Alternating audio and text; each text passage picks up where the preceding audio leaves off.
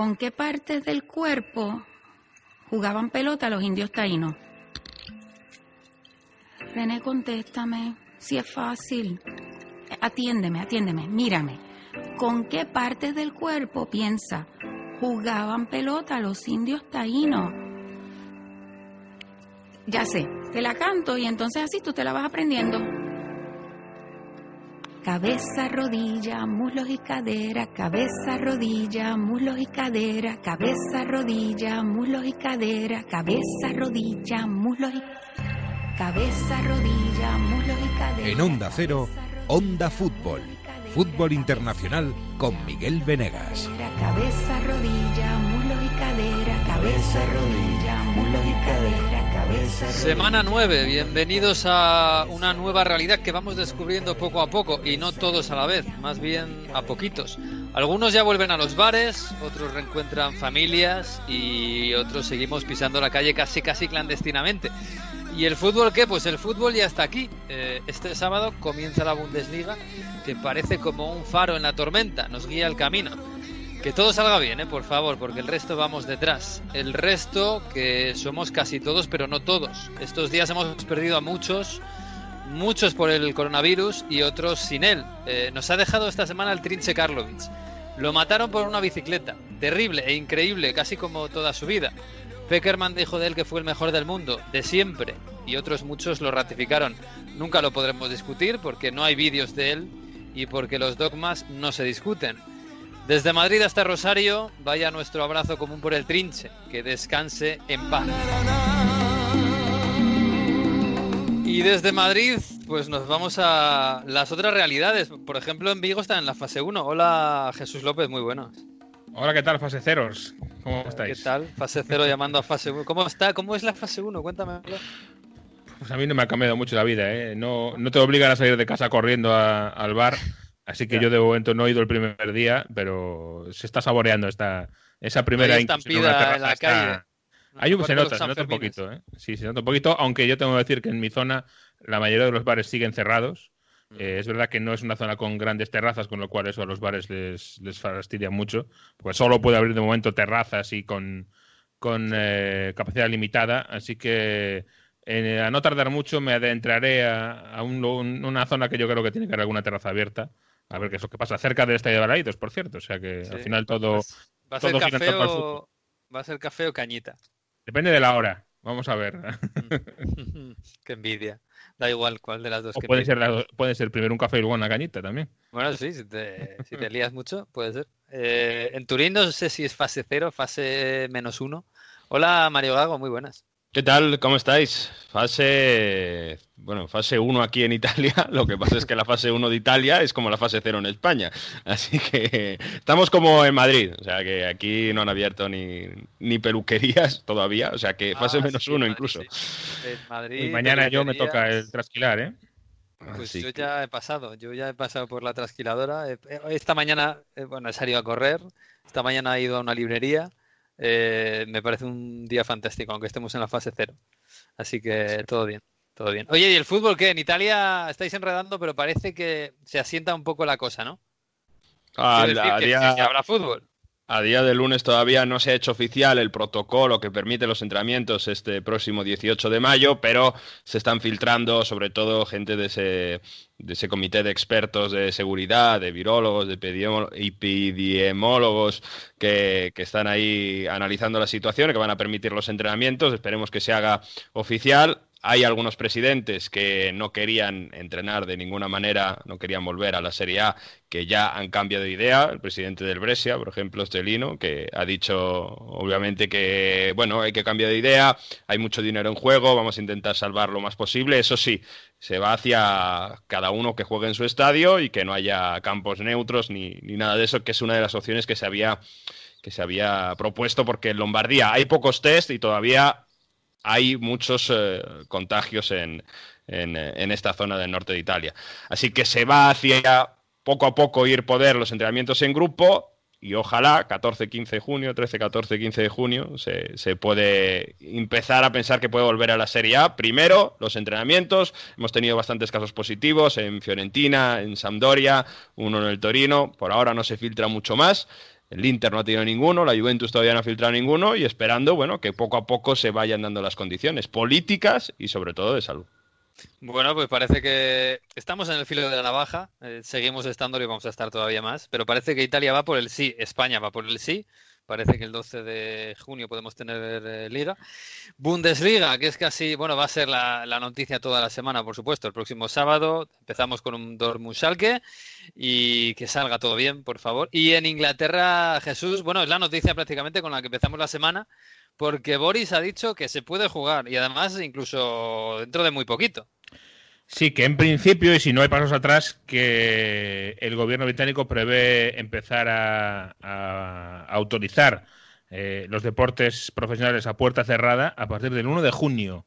Esto viene porque Boris acaba de empezar a, a pergeñar su propio plan de desescalada eh, del, gobierno británico. Por ejemplo, a partir de este miércoles se permite la salida al ejercicio ilimitado. Recordamos que nunca estuvo prohibido del todo en Inglaterra.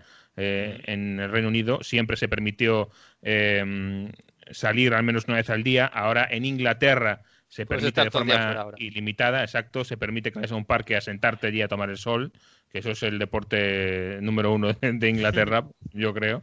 Así que por ahí están un poquito más eh, aliviados. Y en ese proceso de desescalada, pues se ha señalado el día 1 de junio como eh, fecha a partir de la cual se podía permitir algún tipo de eventos deportivos como la Premier League o, por ejemplo, la Fórmula 1, que también tiene importancia mucho en el país y que se habla de que podría volver, por ejemplo, en Silverstone, el, el GP de Gran Bretaña. Mm, bueno, pues parece que el gobierno dice que sí y eso parece que es en Europa hasta ahora está siendo lo más importante. Eh, que los gobiernos digan que sí. Ahora falta la Premier, que diga cuándo va a volver. A partir del 1 de junio se supone que tiene permiso. Bueno, vamos a Inglaterra. Eh, allí tenemos a Adam Crafton, que es compañero periodista, ya hablamos con él alguna vez de, Athletic. Hola Adam, ¿qué tal? Muy buenas. Muy bien, muchas gracias. ¿Y tú? Bien, bien, bien. Aquí estamos bien, poco a poco. ¿eh? Parece que vemos la luz al final de turno. Aquí en, en España nos dicen que el día 12 empezamos la liga. Allí en Inglaterra, ¿cómo va eso?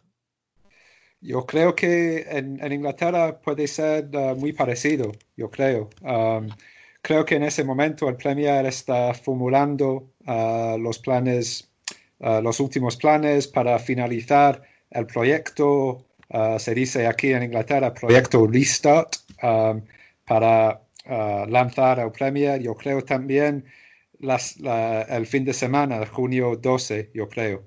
Mm. Me estaba diciendo Jesús que, bueno, la, noticia con la que empezamos la semana es, eh, es, muy positiva para que vuelva al fútbol porque es que el gobierno ha dado permiso para que vuelva al deporte, eh, la alta competición, en Inglaterra a partir del 1 de junio. Eh, claro, evidentemente el 1 de junio igual es un poco prematuro, ¿no? Es un poco pronto porque los, los equipos no están preparados. pero bueno, ya tenemos la confirmación de que va a haber liga, de que va a haber Premier, porque había algunos equipos que, que no estaban convencidos, ¿no?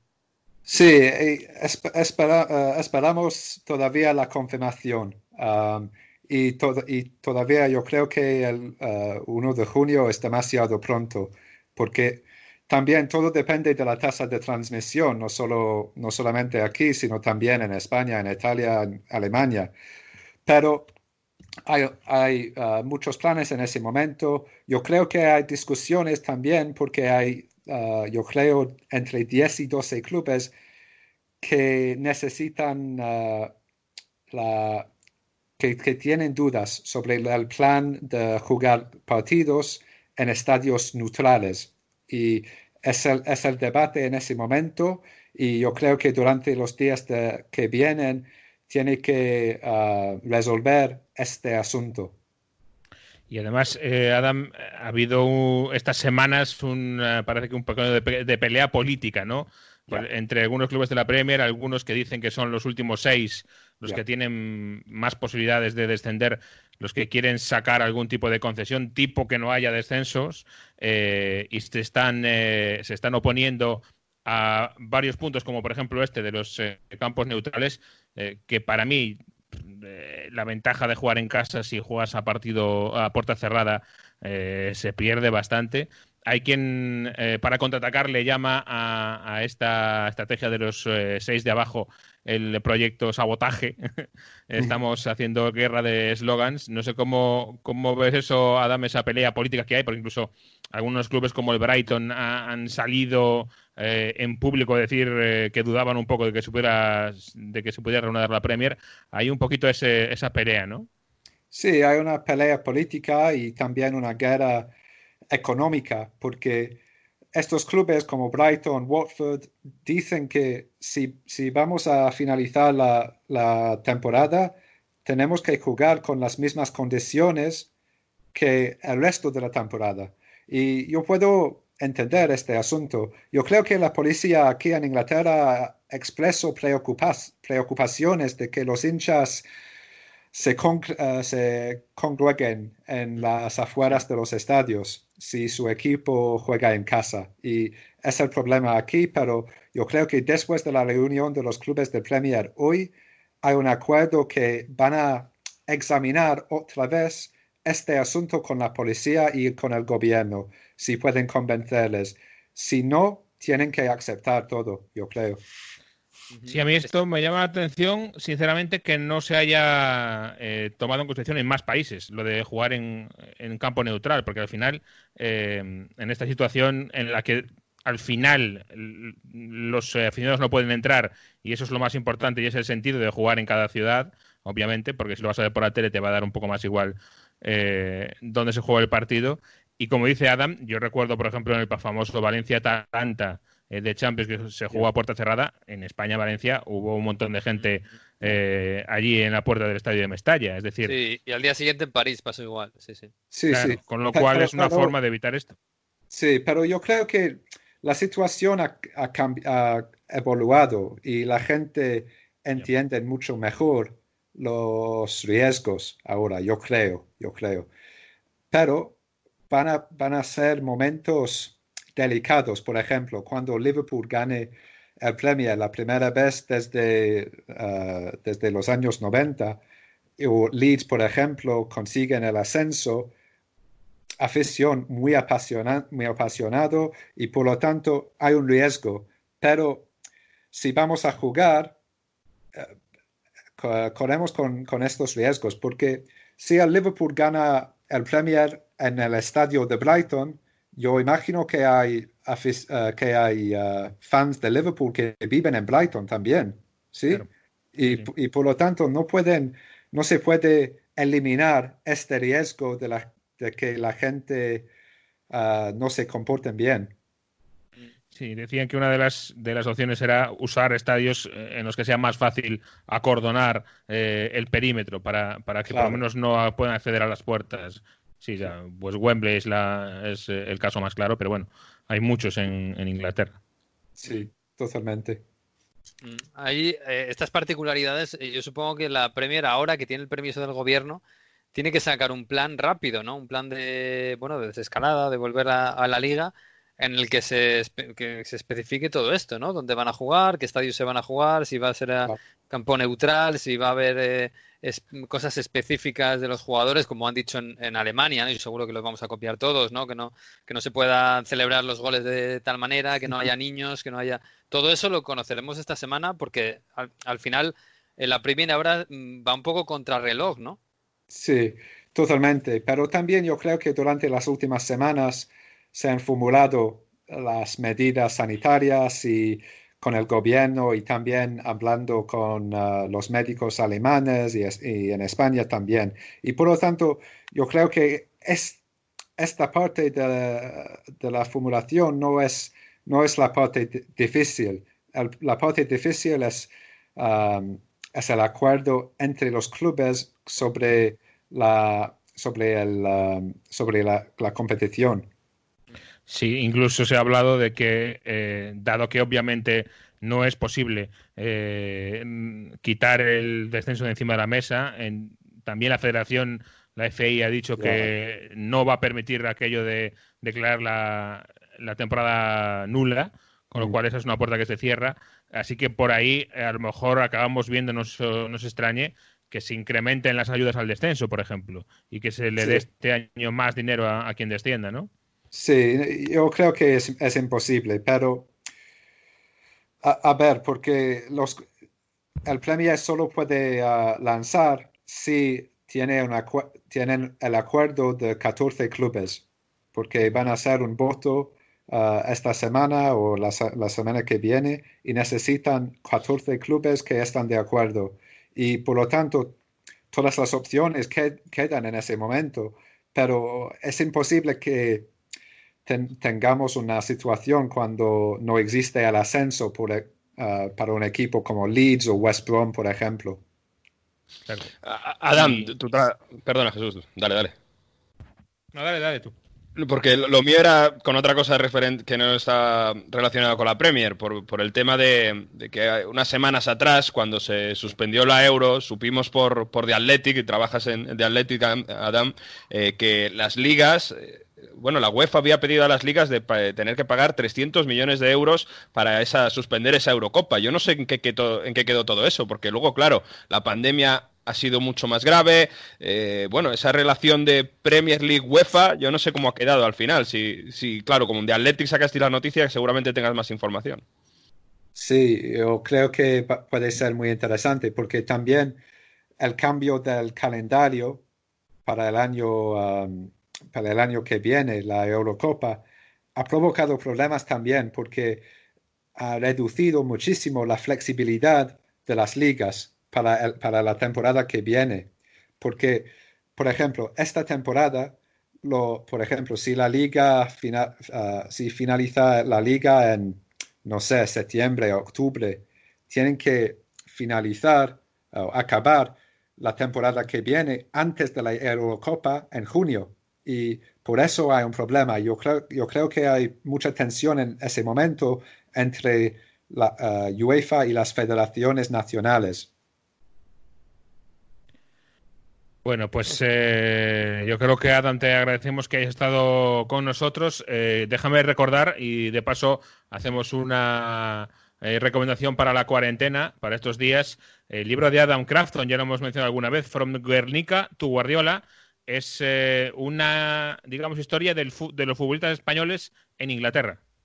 Mm. Muchas gracias, Jesús. Eh, lo tenemos apuntado, ¿eh? lo tenemos apuntado, que además está en cuarentena viene muy bien. Bueno, eh, me ha dicho Jesús que allí en Inglaterra el deporte nacional, más que el fútbol, es salir a tomar el sol. ¿Qué tal lo lleváis? a partir del miércoles ya se puede, ¿no? Otra vez. Sí, en Kennington Park te veo. Yo creo, yo creo, eso es. bueno, pues Adam, que te agradecemos mucho, os deseamos toda la suerte, que es la nuestra también, y que podamos ver fútbol y vida en general, eh, más o menos normalidad a partir del mes de junio. Ojalá, así que que os vaya todo bien, ¿vale? Claro, claro. Un abrazo, adiós. Un abrazo, Adam. Hasta luego. Adiós. Bueno, pues yo creo que poco a poco mm, todas van a empezar a andar. ¿eh? Eh, no sé si al final Francia, Holanda mm, se van a arrepentir, como decía Suster hace un par de semanas. Pero la primera prueba de fuego va a ser este fin de semana y va a ser en, Dortmund, en Berlín y en todas las ciudades de, la Bundesliga. Eh, supongo que tenéis ganas, ¿no? De, ver, sobre todo ganas y un poco de tensión para ver cómo sale esto. Eh, para ver si no hay ningún problema, si nos marcan bien el camino y no, y no pasa nada, ¿no? Yo tengo miedo de que viendo la cerveza y la Frankfurt. Sí, eso sí.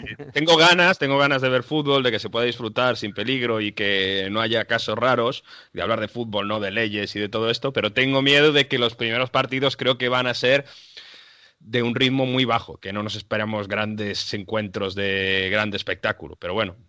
Este fin de semana hablamos en Radio Estadio con Osmar Ibáñez, que, jugador que juega en Corea, y este fin de semana han vuelto a Corea y nos decía, es que ha sido rarísimo eh, entras a un campo, está vacío, no puedes chocarte la mano con nadie, no hay no, la parafernalia que se monta antes de los partidos no existe, en el banquillo están todos con mascarilla, da una sensación de falta de ritmo, porque estamos falta de ritmo y porque no hay intensidad ambiental, ¿no? Eso, eso yo creo que va a ser una, una primera jornada rarísima. Eh, y a lo mejor no vemos el espectáculo al que estamos acostumbrados. igual hay que ir poco a poco.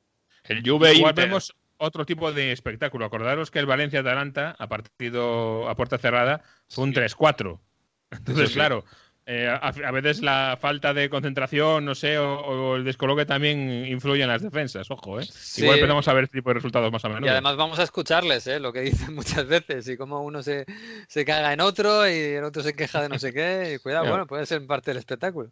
Dependerá, claro. Es que el Atalanta también tenía un. Era, un equipo muy físico y, eh, ahora que no va a haber tampoco ese ritmo físico, yo por eso tengo tanto miedo. Porque, por ejemplo, Juve Inter, donde fue antes de también a puerta cerrada, fue antes del partido de Champions, pero había esa especie de, miedo general. Eh, los jugadores del Inter estaban como muy acongojados y fue un partido bastante raro y bastante atípico para ser un Juve Inter y fue un poco soso, pero bueno, oye, ojalá sean todos los partidos con muchos goles y mucho espectáculo. Pues el primero va a ser nada menos que un derby de la cuenca del Ruhr, el Dortmund contra el Schalke en Alemania, que es una cosa bastante caliente, bastante caliente, y que bueno, en esta ocasión, por primera vez en la historia creo, va a ser un poco más fría. Y claro, los aficionados que dicen.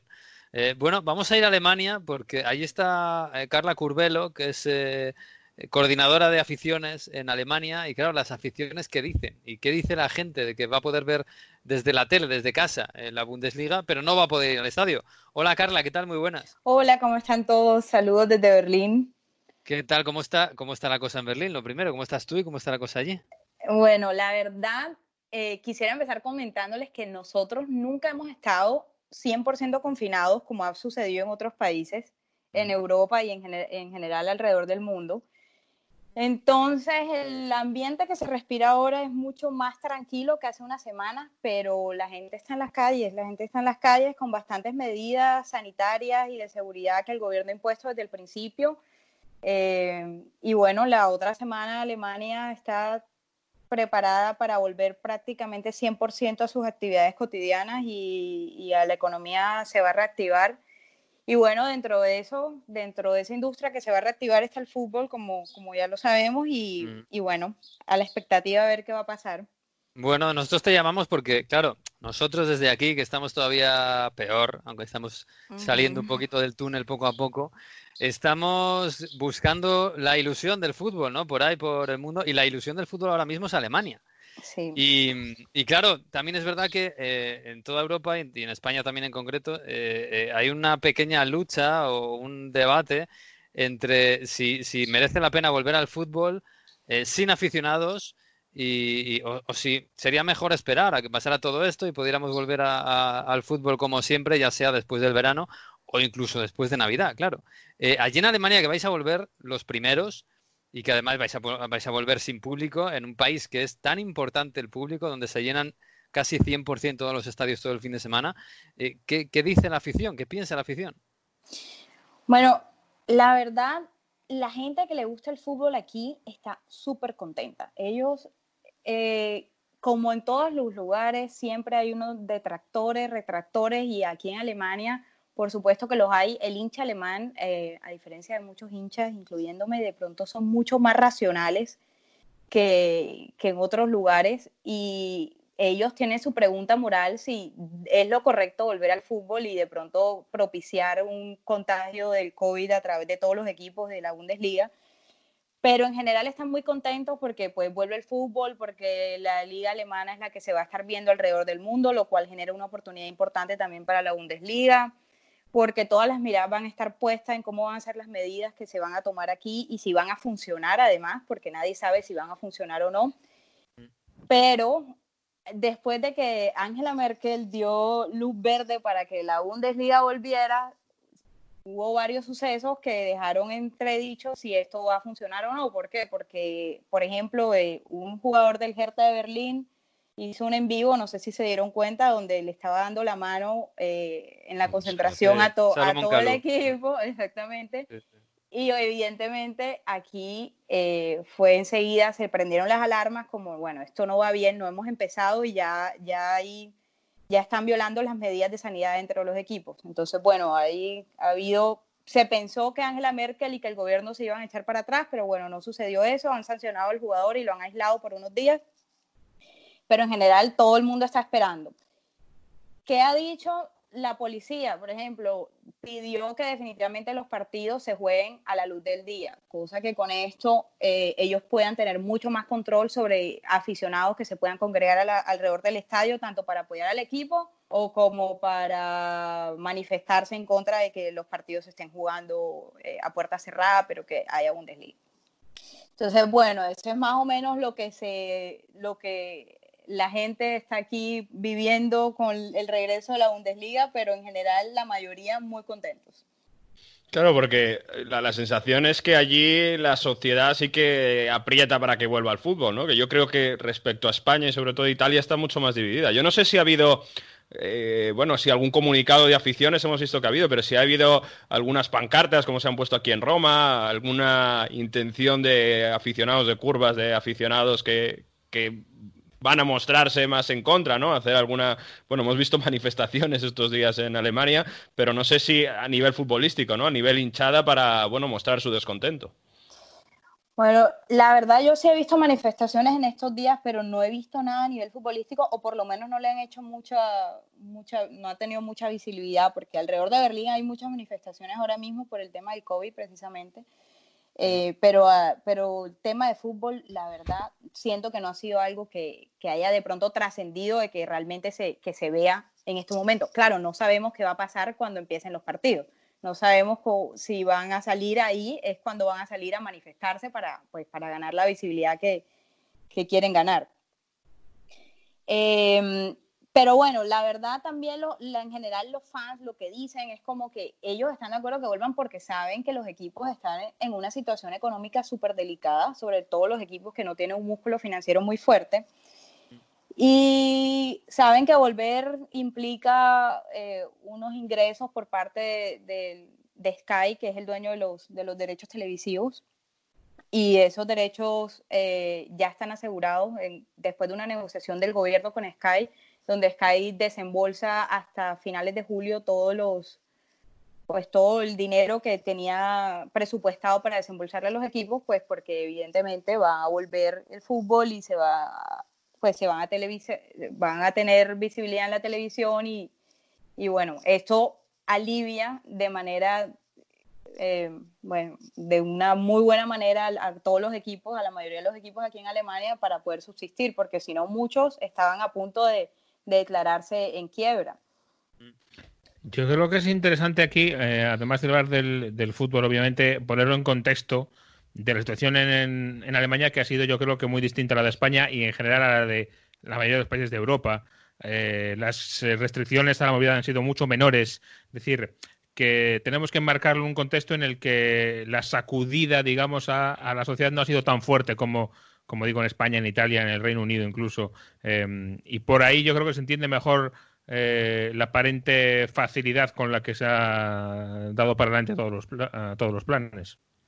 Sí, totalmente. Aquí ha sido, es, es, interesante porque realmente hay muchos contagios en Alemania, o sea, está el país totalmente infectado, pero de alguna manera eh, se ha habido una, el, el, sistema de salud nunca ha colapsado, la gente ha sido muy disciplinada con las medidas que el gobierno ha tomado.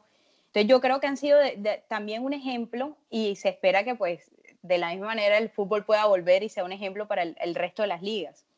Mm. Oye, Carla, el, el caso del Dinamo Dresden que, que, hemos conocido este fin de semana, eh, todo el equipo Claro, de, todo el equipo se va a cuarentena, no, no, va a poder jugar la semana que viene seguro, veremos si la semana siguiente, eh, por unos contagios que para mí es eh, quizás lo más grave, no que haya contagios, sino que haya contagios en la tercera semana de test. Eh, o sea, casos nuevos. ¿Esto cómo puede afectar? Porque no sé si, claro, es verdad que es la segunda división, no es la primera, pero ¿cómo puede afectar esto al reinicio este de la Bundesliga?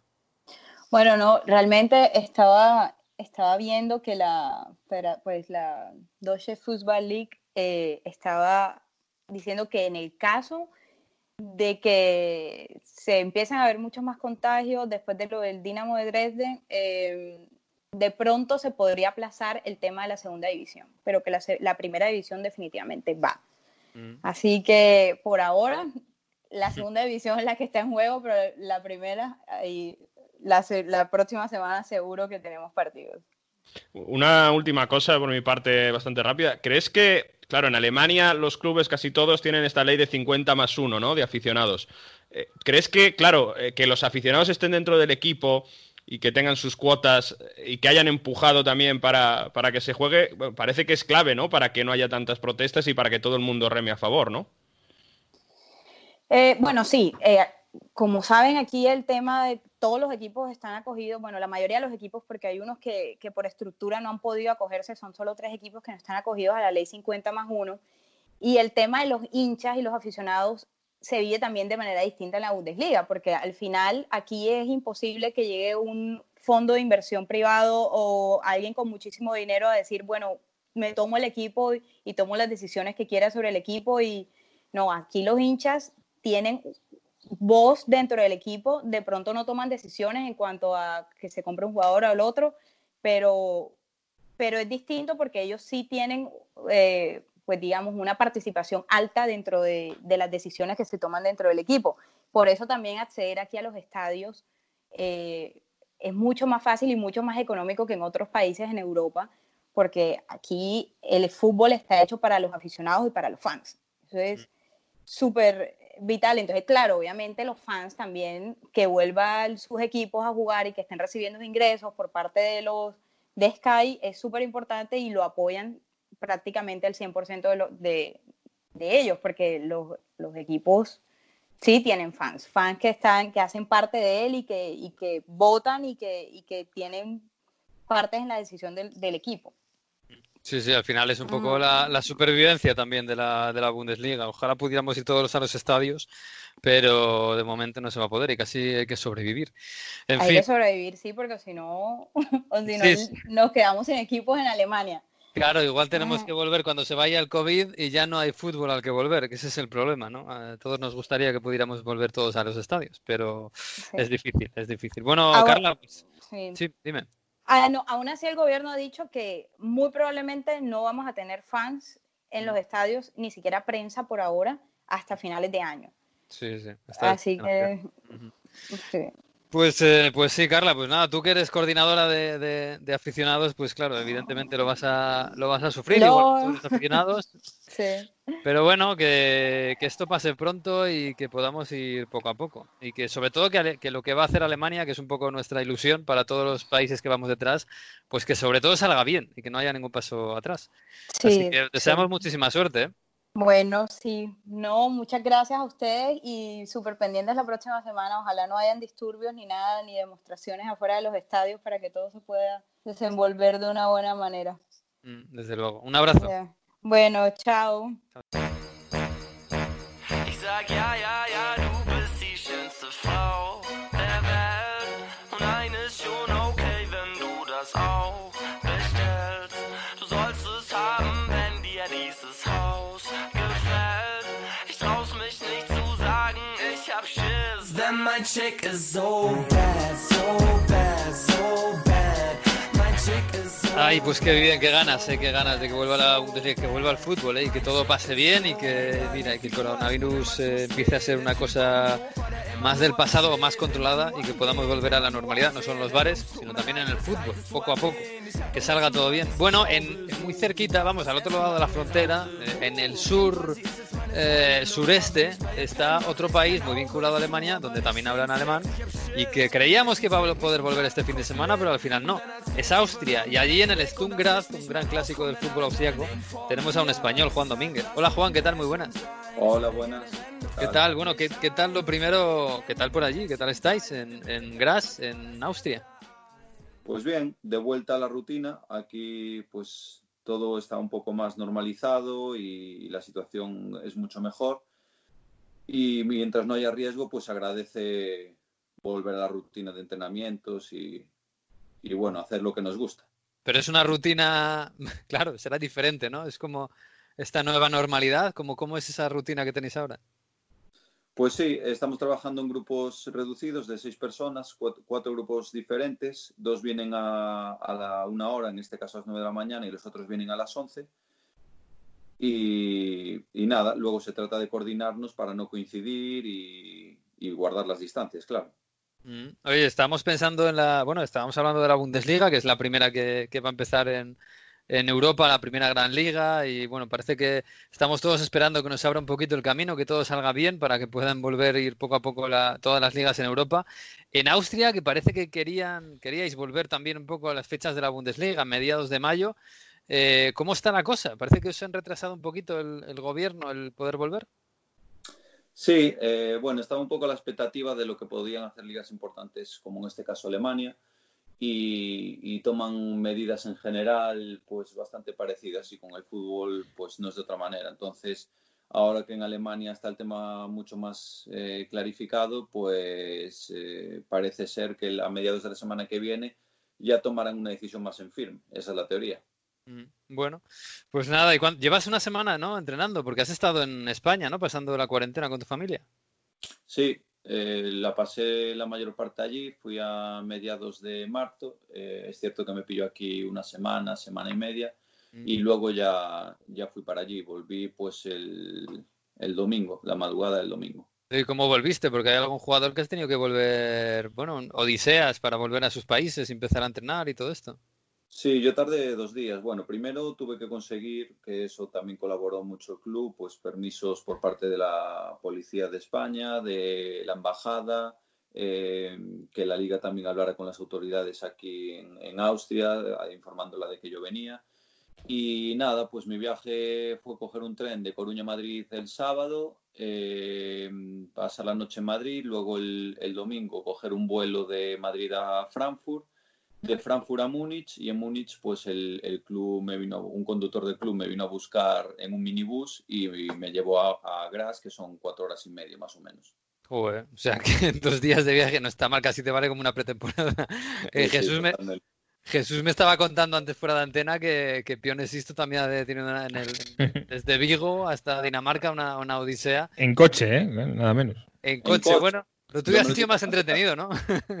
Sí, yo me lo llegué a plantear porque la situación estaba tan complicada y no era capaz de encontrar cómo volver que dije, bueno, como si esto se alarga un poco más, eh, cojo el coche y me voy para allá. Es un poco locura, pero claro, ya era una medida pues extraordinaria, ¿no? Eh, la última, la desesperada a mí esto ya me interesa, un poco porque eh, estaba calculando que este es el periodo más largo que he estado sin coger un avión, yo creo que en tres años, por lo menos. Entonces, no sé si ya tengo abstinencia de, viajes o qué, pero sí, va a haber que empezar a aprovechar el que la gasolina está tan barata este paso. sí, sí. Va a ser más barato viajar a Austria en coche que, en avión. El tráfico no va a haber demasiado, eso sí. Oye, y llevas una semana, no te han hecho ni cuarentena ni nada, ¿no? Te han puesto a entrenar nada más llegar. No, me hicieron el test y como di ah. negativo, pues ya empecé a entrenar. Por eso no hice la cuarentena. ¿Y qué tal la vuelta al, trabajo? Porque claro, eh, la, semana pasada hablamos con Mascarel en, en, en, Salque y nos decía, bueno, claro, hemos estado entrenando en casa y tal, pero esto necesitamos dos, tres semanas mínimo para recuperar un poquito el nivel físico. Claro, es dura, es que no es lo mismo además entrenar en casa en tus vacaciones que como se hace normalmente, que tengas un plan de trabajo, pero puedes salir a correr, puedes hacer actividades deportivas y, pues hacer ejercicios que te van a servir más de cara a la pretemporada. Aquí no, aquí lo que tenemos que hacer era entrenar en casa como podíamos eh, y muchas veces, pues en mi caso, por ejemplo, yo no tenía cinta de correr, ni bici, ni nada entonces se hizo bastante complicado y ahora pues hace que, la vuelta al trabajo pues sea muy dura y, cueste. Juan, eh, esto evidentemente depende mucho de, cada persona, pero eh, uno de los elefantes que hay en la mesa ahora mismo en la habitación en este tema es los futbolistas que quieren, que no quieren volver, que les parece precipitado, que tienen miedo por sí, por sus familiares. Eh, tú que además tienes amplia trayectoria y, has conocido muchos vestuarios distintos de, de distintos países. ¿Cómo ves esta, esta dialéctica o esta discusión, si es que la hay en un vestuario entre la gente que puede querer la gente que no, etcétera? A mí me parece lógica, desde luego, porque al final te estás exponiendo a, un riesgo del cual es que ni siquiera tienes certeza, porque cada vez salen más informaciones por parte de médicos con fama europea que hablan que están haciendo estudios, por ejemplo, de los últimos que vi, pues que un deportista si se contagia eh, jugando a fútbol le puede hacer un daño grave en los pulmones porque porque como que al respirar de manera tan profunda y tan intensa, el, virus entra con más fuerza y es más agresivo dentro del pulmón y te lo puede perforar o hacer un daño grave. Mm. Entonces, claro, con este tipo de informaciones que, no están confirmadas, pero que tampoco se desmienten, eh, empezar una práctica deportiva que, que no es esencial, pues nos preocupa, a muchos nos preocupa. Evidentemente lo que queremos todos y lo que hay una opinión unificada es, si no hay riesgo de que nos pase nada, para adelante. Si somos nosotros los primeros que queremos eh, poder hacer eh, nuestro trabajo y, hacer lo que nos gusta. Pero claro, eh, siempre que no se ponga en riesgo la salud innecesariamente, porque sí que hay otros trabajos que, pues, por desgracia, los sanitarios tienen que trabajar, desde luego, y están ahí a pie de cañón pero hay otros, otros temas como puede ser el fútbol u, otros que, es diferente porque no es esencial. Y ahí es donde está un poco, creo que, la discusión. Claro, pero el tema de Austria es que si, si vemos que ha sido uno de los países que, si lo comparamos con Alemania, por ejemplo, Austria tiene poco más de 15.000 casos y poco más de 600 fallecidos, que son cifras preocupantes, evidentemente, pero si lo comparamos con Alemania, es que son 100.000, 170.000 casos tiene Alemania, por ejemplo. Entonces, no, sé Qué, qué, se está diciendo en Austria? ¿Por qué teniendo mejores datos que Alemania no se empieza antes o no se ha podido empezar antes? Sí, bueno, en la comparación hay que matizarla un poco porque es cierto que el número de habitantes que hay en Alemania no es el mismo que hay en Austria. En Austria estamos hablando que es un país de 8 millones de habitantes y tener 15.000 eh, infectados en Austria eh, pues es bastante. Eh, me acuerdo que, no sé, en el pico de coronavirus en casi toda Europa, Austria en porcentaje de números de infectados por población estaba entre los 10 primeros, porque ya te digo, es un país pequeño. Y entonces, pues por eso aquí también están preocupados y ahora además salió una noticia, no sé si os enterasteis, que en la segunda división alemana eh, hay, un, hay, un, equipo que no lo ponen entero en cuarentena porque hay dos jugadores infectados y, acaban la cuarentena cuando empieza la liga. Es muy complicado, es muy complicado. Y entonces, pues yo creo que por eso se toman tantas precauciones y, hay tanta preocupación por parte de todo el mundo. Mm, ¿A vosotros en el equipo, en el club, os están bueno, dando algún tipo de tranquilidad o algún tipo de mensaje o, los veis que están, bueno, un poco como todos, ¿no? Un poco improvisando, intentando sacar todo adelante y a ver qué pasa? No, yo creo que, claro, al ser una situación tan extraordinaria, todos les pilla pues, por sorpresa, todos los gobiernos, de hecho se ve en todas partes y, eso hace pues, que haya tanta incertidumbre. Y yo entiendo que es difícil para todo el mundo, cada uno mira lo suyo, pero yo creo que lo que tiene que primar eh, todo eh, es la salud. Entonces, eh, a partir de ahí, una vez que eso esté solucionado o controlado de alguna manera de que no hay riesgo a la salud, pues ya se pueden hablar de otras cosas. Pero mientras, yo creo que hay que priorizar en, la salud.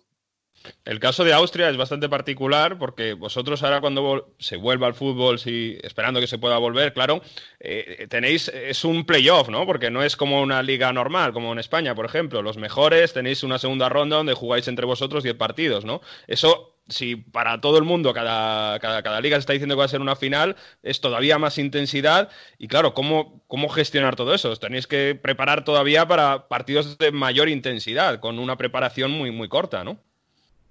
Sí, desde luego. Eh, bueno, el playoff es para los de arriba y para, para los de abajo también. Los seis eh, mm. de arriba jugamos para intentar alcanzar plazas europeas y los seis de abajo, pues por no descender. Y hay uno que si, si gana el playoff de abajo, pues tiene una opción de jugar un playoff, una eliminatoria extra y, poder entrar en plazas europeas también. Y al final el número de partidos es, similar al de España y otras ligas. Nos quedan 10 partidos por disputar, que todas son del playoff, pero al final son 10 partidos que hay que jugar y, nada, y hay que, mirar la manera de gestionarlo. Oye, estás en el Sturm eh, ¿qué tal? ¿Cómo es por dentro? Yo recuerdo que cuando empecé a, a interesarme un poco por ligas y tal. En Austria el Sturm Graz era el equipo que ganaba la liga, que iba a Europa y tal. Es un, es un equipo bastante grande y bastante histórico. Bueno, la ciudad es la segunda ciudad del país. Sí, exacto. El, equipo es un histórico de aquí. Lo que tú dices, además coincidió con la época dorada del Deport, eh, que creo que mm. se, enfrentaron en Champions y todo.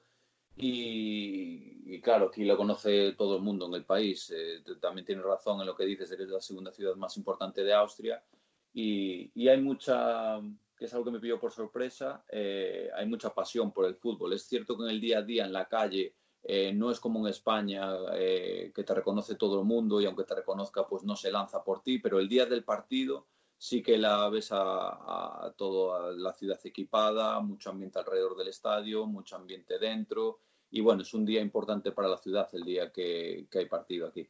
Oye, y esto de que el LASK, eh, un equipo pequeñito de una ciudad un poco más pequeñita, eh, le esté ganando la liga al Salzburgo, que parece que es, bueno, no sé, no sé si en, Austria todo, todo el que no es del Salzburgo está harto del Salzburgo, porque parece que es un poco el, bueno, el equipo que llega con el dinero y que se lleva toda la liga. Eh, este LASK, que, que, tiene jugadores un poquito más desconocidos y es un equipo más desconocido, es, es ¿cuál es el secreto de, del éxito de este equipo?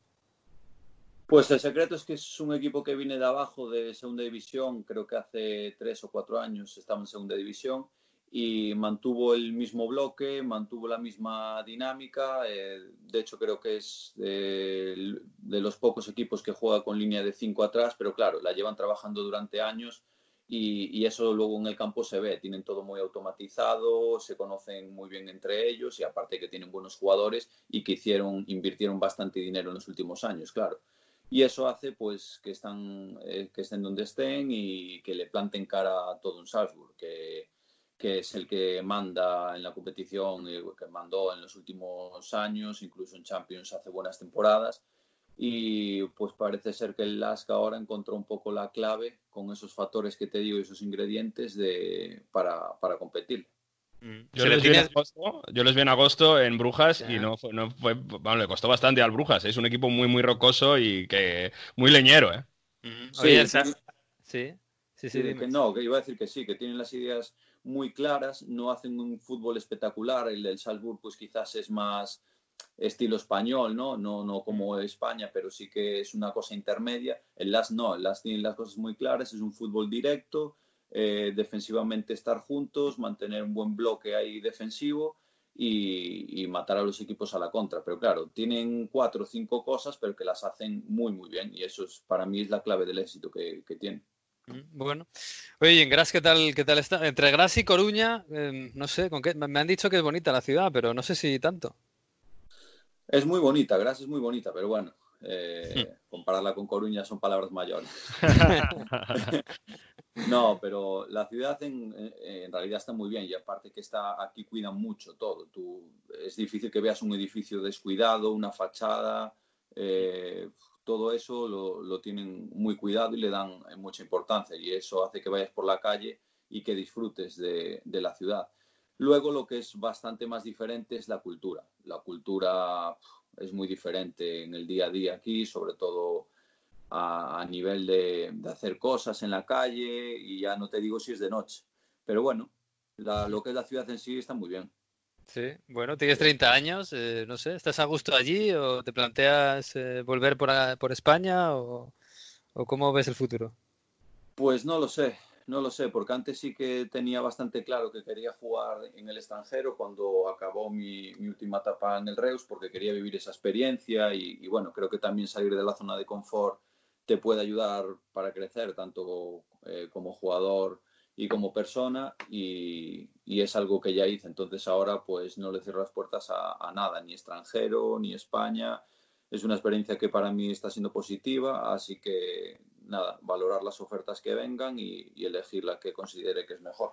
Bueno, pues te, te seguiremos ¿eh? y te deseamos suerte, sobre todo que empieces pronto eh, ahí por Austria, que nos marquéis el camino y sobre todo que todo vaya bien, por Dios, que, que todas las intentonas de que el fútbol vuelva a una más o menos normalidad, que sean buenas y que, y que todos podamos eh, ver un poquito la luz, que es lo importante. Así que nada, te mandamos un abrazo allí a Gras. Vale, pues muchas gracias, un abrazo y, y nada, también eh, suerte para vosotros con el programa y que, y que crezcáis y que vaya todo muy bien. Muchas gracias, Juan. Hasta luego. Gracias. Chao, un abrazo. Bueno, y ahora el Leeds.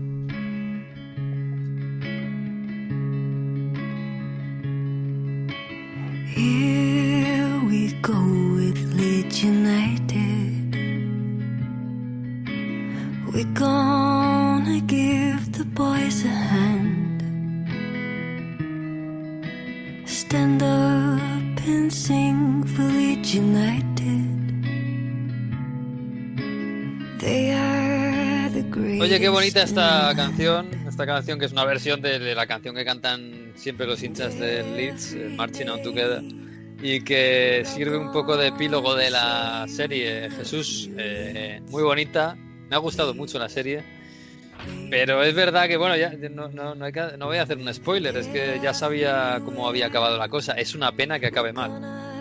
Sí, sí, es una pena, sobre todo para los aficionados del Leeds, ya sabéis que eh, esta temporada Leeds ha sido prácticamente mi segunda ciudad, mi segunda casa, durante buena parte de, este, de esta temporada, o lo que ha durado esta temporada.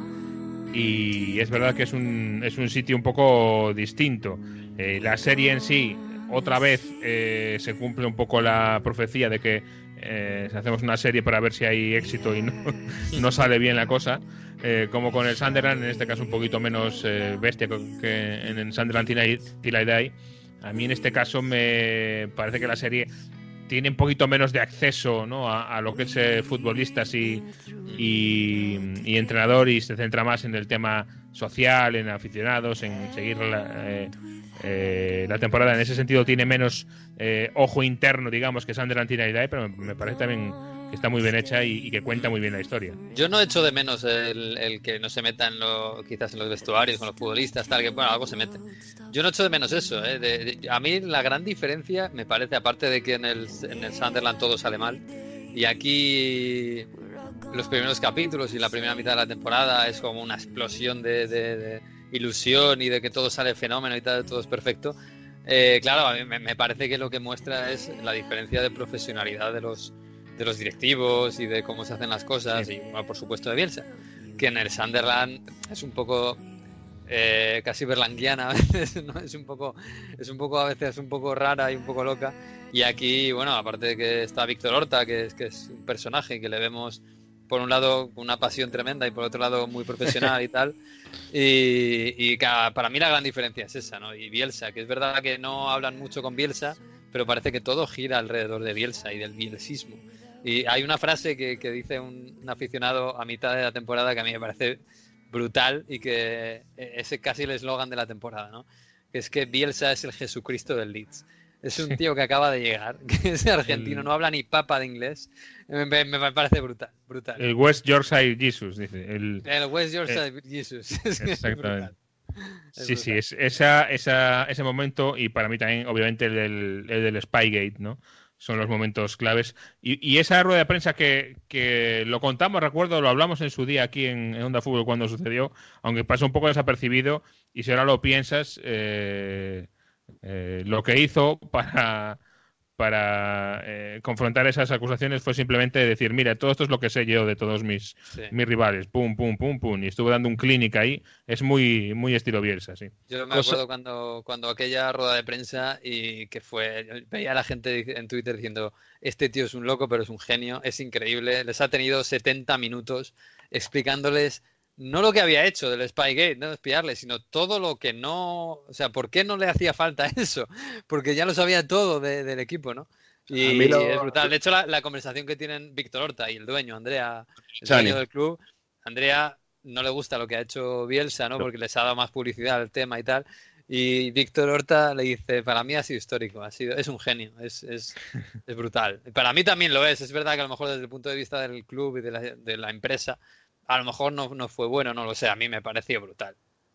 No me gusta de la serie, por ejemplo, sabes hablado de Andrea Rarrizzani, que aquí en Italia, bueno, es tiene una empresa de, de, gestión de derechos televisivos bastante fuerte, pero yo creo que se centra demasiado también, ¿no? Como que quiere es un poco la voz de imagen y sí que nos hubiese gustado, aunque sea un poquito solo, que hubiese entrado una cámara en una charla de Bielsa a sus futbolistas. Eso hubiese sido un poquito, un poquito mejor. Pero bueno, a mí me gusta mucho también el, eh, el cómo se van preparando los partidos, ¿no? Eso habéis contado, también que se meten un poco en la historia, ¿no? Lo que fue el Leeds hace muchos años y cómo, bueno, llevan vagando con malos resultados las últimas temporadas y con Bielsa se ha cambiado el humor, ¿no? Y ese inicio de temporada es es brutal. Y eso me, gusta bastante como lo, como lo han reflejado. Oye, está Fernán por aquí. Sí, ha venido Alberto Fernández, hombre, el director de servicios gráficos y de. No sé, y de. Mm, grafismo, grafismo.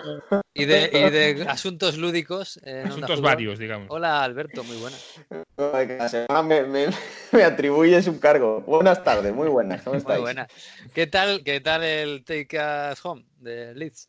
Mm, bien, me ha gustado, ¿eh? creo que ha ido de menos a más, porque hay un momento de la serie en la que crees que, bueno, tampoco puede avanzar mucho y, bueno, no vamos a hacer spoiler, pero ya sabíamos cómo acaba la temporada, ¿no? Y en el que dices, bueno, necesito que, necesito que la serie me dé un poquito más para engancharme, ¿no? Y creo que al final, los últimos capítulos lo va arreglando cuando, eh, bueno, pues se ve que, el equipo se cae con todo el equipo, el, el partido trascendental contra el Sheffield creo que termina por hundir a todos y ahí es donde seguramente el Leeds no, no, asciende a la Premier League, ¿no? Pero no sé, no sé lo habéis dicho, pero tiene también esa parte de mercado que, nos, atrajo mucho en la serie del Sunderland y que aquí también tiene sus dosis interesantes, ¿eh?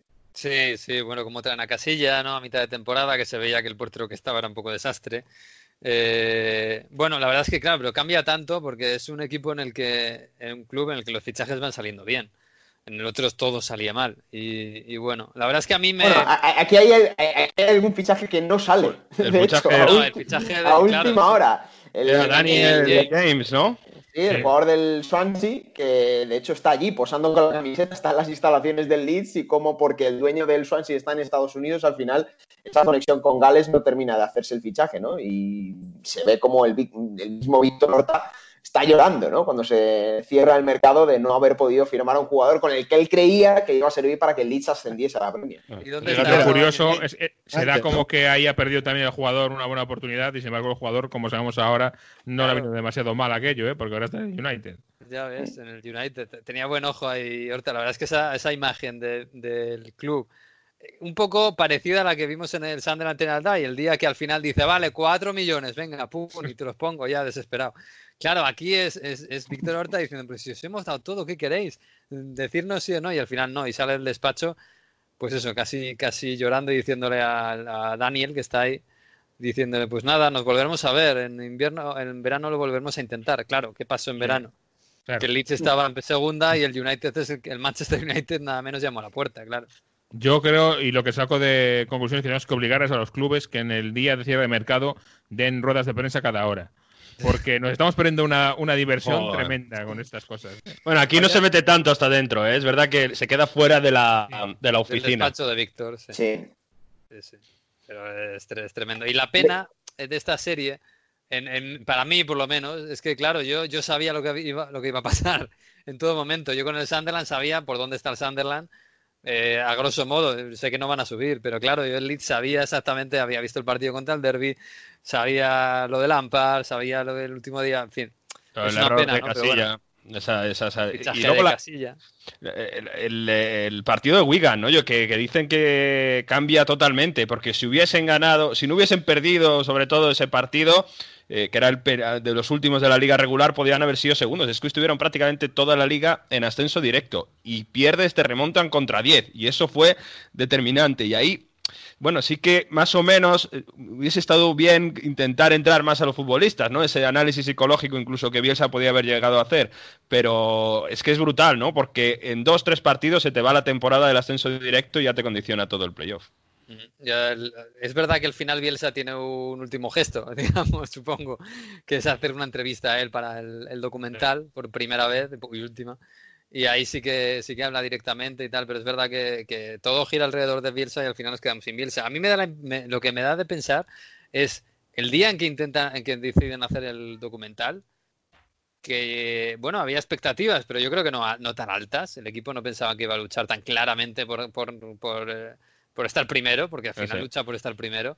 Yo creo que en el mes de marzo eh, la, empresa que hace el documental se está frotando las manos, está diciendo aquí me va a salir un pelotazo tremendo y al final acaba en tragedia por muy poco. Pero, pero acaba, acaba en tragedia y la verdad es que es una pena. Es, eh, así como el Sunderland, es que casi era, lo mejor que podía pasar para el documental, que saliera todo mal, porque es que estaba hecho todo para eso. Aquí es una pena, porque da, da la impresión de que está hecho el documental para, para una temporada histórica en la que todo sale al final bien, aunque sufran y aunque la liga en segunda división inglesa es una, es una cosa de locos y es durísimo. Y una vez más, que bien nos vendría una segunda temporada contando como cuando están a punto de ascender por fin, viene una pandemia y ahora están negociando con el Brighton a ver si juegan en campo neutral o no, en fin. Claro, y para que la gente, lo, quien no lo sepa, que lo sepa, eh, ahora mismo Leeds con la Liga Parada es líder en, segunda división inglesa, eh, sigue bien. No hace poco, ¿eh? es decir, justo cogió la buena racha antes del parón porque estaba pasando lo regular durante el año y, ahora está en una buenísima forma. De hecho, es que parecía que volvía a pasar lo del año pasado, ¿no? ¿Os acordáis? Que el año pasado parecía que en, febrero o marzo iba a ganar la Liga de Calle y de repente bajó, bajó, bajó. Y este año pasaba lo mismo y ha parado la liga por el coronavirus cuando el equipo está líder. Y claro, ¿qué, qué, pasa? Ahora ponemos en la, en la mente de Víctor Horta y de Andrea y de Bielsa y, de, y del pobre Gaby Ruiz, que también está trabajando allí de, scouter. Eh, ¿Ahora qué pasa? ¿Subimos? ¿No subimos? Eh, ¿Acabamos la liga? ¿No acabamos la liga? ¿Y qué pasa si no acabamos la liga? Eh, a mí me gustaría ver ese documental, ¿eh? Por dentro. ¿Cómo mm. están? Porque tiene que ser una, una etapa rarísima y también muy dura para ellos, ¿eh? Tremendo y Pablo Hernández, el otro español que está ahí, que tiene además un, le dedica un trozo del documental diciendo, este tío es un crack, ¿eh? Es estrella allí, Pablo. y, luego, habéis hablado del Spygate, pero hay un capítulo que también yo cuando empecé a ver la serie digo, tiene que salir, tiene que estar presente, que es en ese último partido donde ya no saben que, saben que no van a ascender directamente, pero el encuentro contra el Aston Villa el suceso aquel de que un jugador de Aston Villa va al suelo, eh, el Leeds termina marcando un gol, luego como Bielsa ordena a sus jugadores y se ve y, hablan con él, con Pontus Janssen, el central sueco del Leeds, eh, que es el único que intenta evitar el gol del Aston Villa, cuando todos los compañeros deportivamente lo están dejando. Y está muy graciosa esa escena cuando días después en, la sala de entrenamiento, compañeros suyos le entrevistan, ¿no? Diciendo, ¿por qué ese, momento querías dar el balón o a, la pierna del rival? Esos son detalles que, sí que están bien. Es muy bueno y es muy bueno por sincero, porque aunque, aunque no, no sean sinceros explícitamente, lo están siendo. O sea, y se, y se, y se les nota que, que él, él, no está para nada de acuerdo en lo de en, dejarse marcar el gol y los tres le están pinchando. Pero que vamos, que fue una cosa de, Bielsa que, la verdad, no sé, no sé, igual si, si se hubieran jugado algo, los Bueno, lo hubieran ganado el partido, ¿eh? hubieran ganado ese partido. Sí, pero ya no valía para nada, es verdad que no valía para mm. nada. Eso no lo hacen contra el Derby County, claro. en el partido aquí no.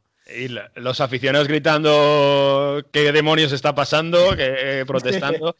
y la impresión de todos los, de los aficionados en toda la temporada de que están viviendo algo histórico acabe bien o acabe mal, de que están viviendo cosas que no, que, que, hacía décadas que no bebían. Eso, eso es muy bonito. Eso yo creo que para mí es lo que más me gusta. Y los cánticos del Leeds, de We Love Leeds, eh, no sé si otros clubes tienen ese tipo, ese tipo de cánticos, Jesús, pero molan mucho los cánticos del Leeds, ¿no? Sí.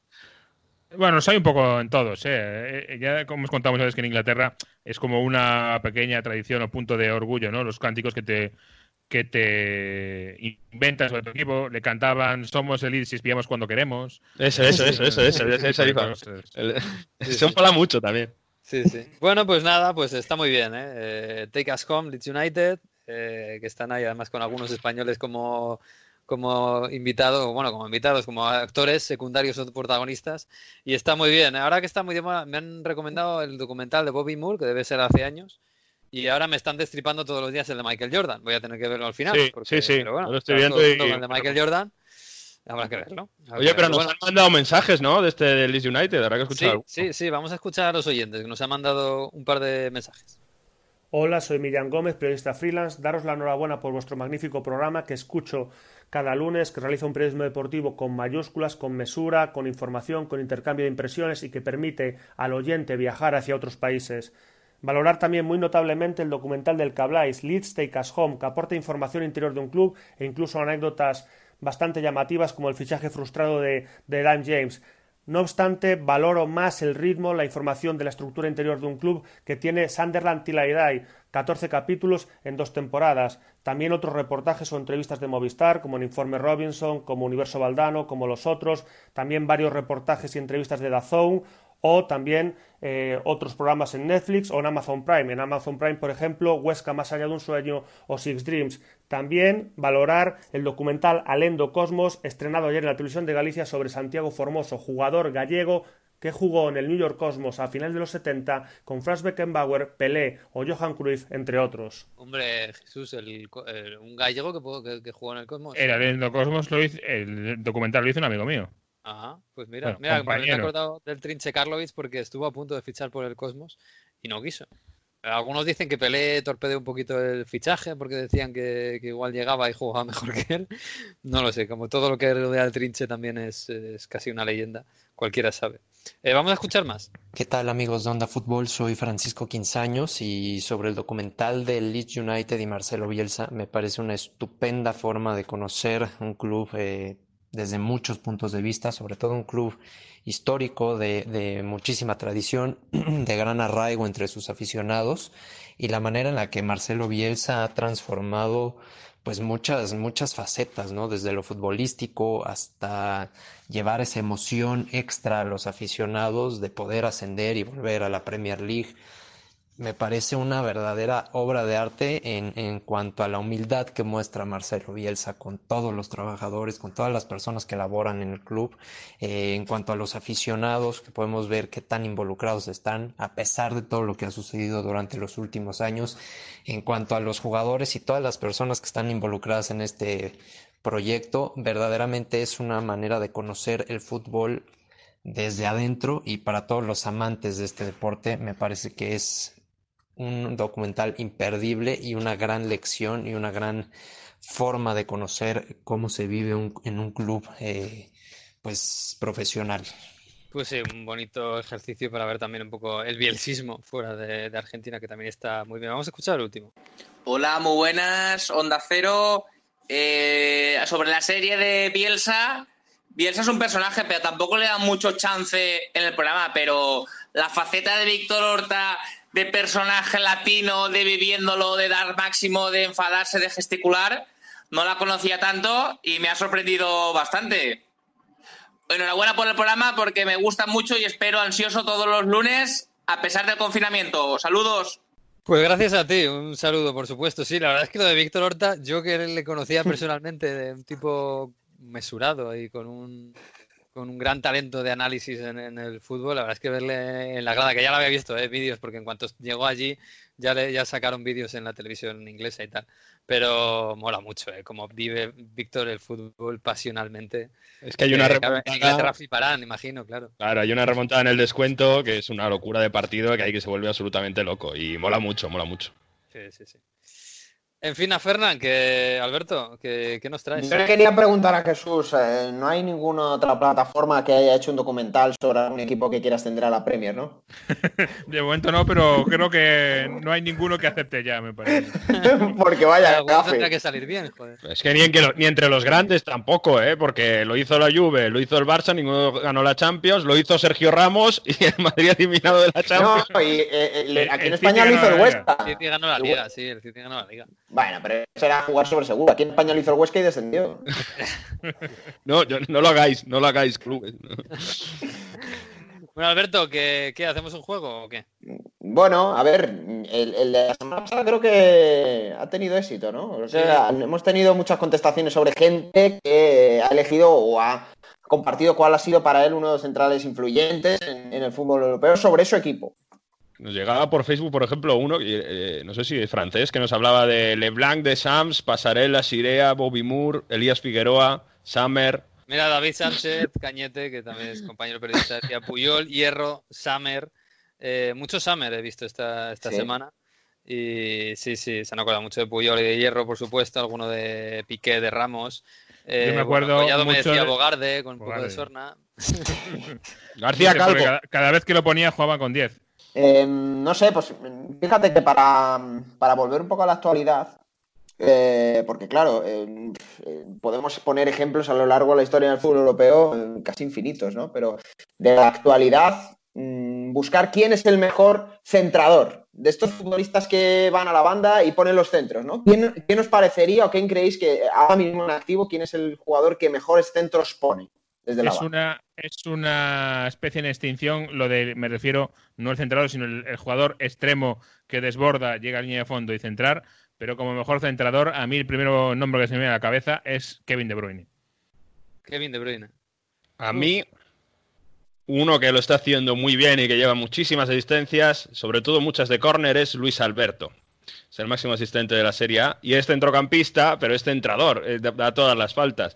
Si nos vamos a dar mejor a alguien más que este extremo, Suso, eh, cuando está en el Milan, que también se viene mucho hacia adentro, pero centra bastante bien, ha dado muchas asistencias, o uno que va a ir para la Juve también, que juega de extremo también, y Kulusevski la pone, tiene buen, buen, buen centro hacia, hacia el área. Y de los tres jugadores, eh, el que me, viene a la cabeza, sí, eh, Beckham eh, y mm, por la desde la zurda, uno de los mejores que yo, yo que yo haya visto en directo, Gustavo López. Gustavo López entraba, que era una, maravilla. Cataña le debe muchísimo a Gustavo López. qué bueno, Cataña. Yo recuerdo una. una... a Mihailovic, porque además jugó al principio, sobre todo jugó de lateral o de, izquierdo. izquierdo. Bastante, claro, tenía una zurda increíble y las ponía increíble. Mitchell, por supuesto, una especie de Beckham prematuro español. Y, y la verdad es que de los, y más guapo. Y la verdad es que de los de ahora es verdad que es una especie de extinción, porque ya los extremos juegan a pierna cambiada y si acaso los laterales, pero los laterales Kolarov. No, no son tan exquisitos. Kolarov centra muy, muy bien. No son tan exquisitos los laterales. Me estoy pensando en, Alexander Arnold. Alexander Arnold, pues vale, centra bien, pero es que de cada partido igual centra 30 veces al área, no, no centra a veces, muchas veces a, casi al bulto, ¿no? Y no, no es esa exquisitez que había antes, es verdad. Cuadrado, lateral. Es verdad que tienen, y eso es increíble, en el mismo equipo los dos laterales un pique por bien que dan más asistencias de gol, ¿eh? Entre Trent y, Robertson, y eso es difícil. Yo por eso hablaba un poco más de la actualidad, porque, bueno, si vamos al pasado sí que salen más ejemplos, pero como es una especie en extinción, como bien habéis dicho, yo, me, yo, yo, yo tengo que tirar un poco para, para, lo mío, ¿no? Yo creo que Oscar Rodríguez, jugador del Leganés, centra muy bien, ¿no? pero, pero, pero, van, pero fíjate que eh, hay un jugador con el que a mí me parecían pulcros sus, centros. Hace unos años saqué el Aston Villa con Ashley Young, Creo que los centros que le ponía Ashley Young, Hatball Laor, y la cantidad de goles que le regaló desde la banda, puro y duro, creo que eran una maravilla y creo que, bueno, luego se difuminó, ¿no? Se diluyó como la espuma ese Ashley Young centrador, se convirtió en otro tipo de futbolista, pero el Ashley Young de la historia creo que centraba de maravilla. Mm, estaba pensando en, en Sijek, en el Ajax, tiene una pierna fantástica para el centro. Pero es verdad que es difícil ¿eh? buscar. Casi más pienso en las faltas, en centrar faltas. Pianis, por ejemplo. Por eso me ha venido a mí también eso. Sí, pero, pero centradores de banda es verdad que es complicado. Es complicado. bueno, que, la gente de Silvestri, de Silvestri el Torino, buena época, sobre todo con, eh, con el Toro Europa League, que centraba de Silvestri y Velotti ha marcado un montón de goles. Casi tantos como hacía Listainer también cuando estaba en la Juventus, lateral largo. Bueno, pues que la gente nos envíe sus ejemplos. Podéis mandarnos notas de voz al 608-038-447 y en las redes sociales, en Twitter fundamentalmente, arroba Onda Fútbol OC. Así que, pues nada, chicos, la semana que viene un poquito más habrá, habrá que hablar de Bundesliga. Os apuntáis al fin de semana, ¿no? A ver, a ver, nos vemos todo. Hombre, no va a ser difícil. Esta vamos a hacer un minuto a minuto. Habrá que hacer, habrá que hacer qué equipo elegimos cada uno ya la semana que viene, después, ¿no? Después del primer fin de semana de. Sí, y nos peleamos, Exacto, exacto. A ver qué, a lo largo de esta semana cuántos equipos más de la Bundesliga se han hermanado con algún otro club europeo. Ah, sí, que tenemos una historia de eso. ¿eh? Jesús, ¿qué ha pasado? Claro, me ha, pasado, me ha parecido genial. Claro, ahora estamos medio enamorados del Sunderland y del Newcastle. ha pasado una cosa en la Bundesliga loquísima. Sí, pues que ha habido un. Eh, os vosotros porque no me acuerdo cómo era. ¿El Sunderland con quién era? Era el Colonia. el Colonia. Con el Colonia. Y había aparecido el Mönchengladbach a decir hola al Newcastle. Sí. Resulta que el Sunderland y el Colonia se han hermanado y claro, ¿cuál es el gran rival del, eh, del Colonia? El rival regional pues es el Borussia Mönchengladbach que obviamente no ha perdido el tiempo, ha dicho, pues si vosotros vais con el Sunderland, yo voy con el Newcastle, claro. y le ha puesto en Twitter, hello, Newcastle. Eh, bueno, está bien. Vamos, pues, desde, ese mismo momento, Miguel ha comprado ya la camiseta online del Mönchengladbach. Claro, yo, tengo, yo soy de Colonia. ¿eh? En Alemania, yo ya te ¿eh? digo que yo soy de Colonia, claramente. Ojalá Steve Guardona le haya puesto el tweet personalmente. bueno, chicos, que un abrazo. La semana que viene más y con fútbol. Locurón. cuidado con la terraza, Jesús, ¿eh? Un abrazo. ahí voy, ahí voy, ahí. que me esperen, que, que, me vayan enfriando la cerveza, que voy para allá. chao, chao. Vale, Chao.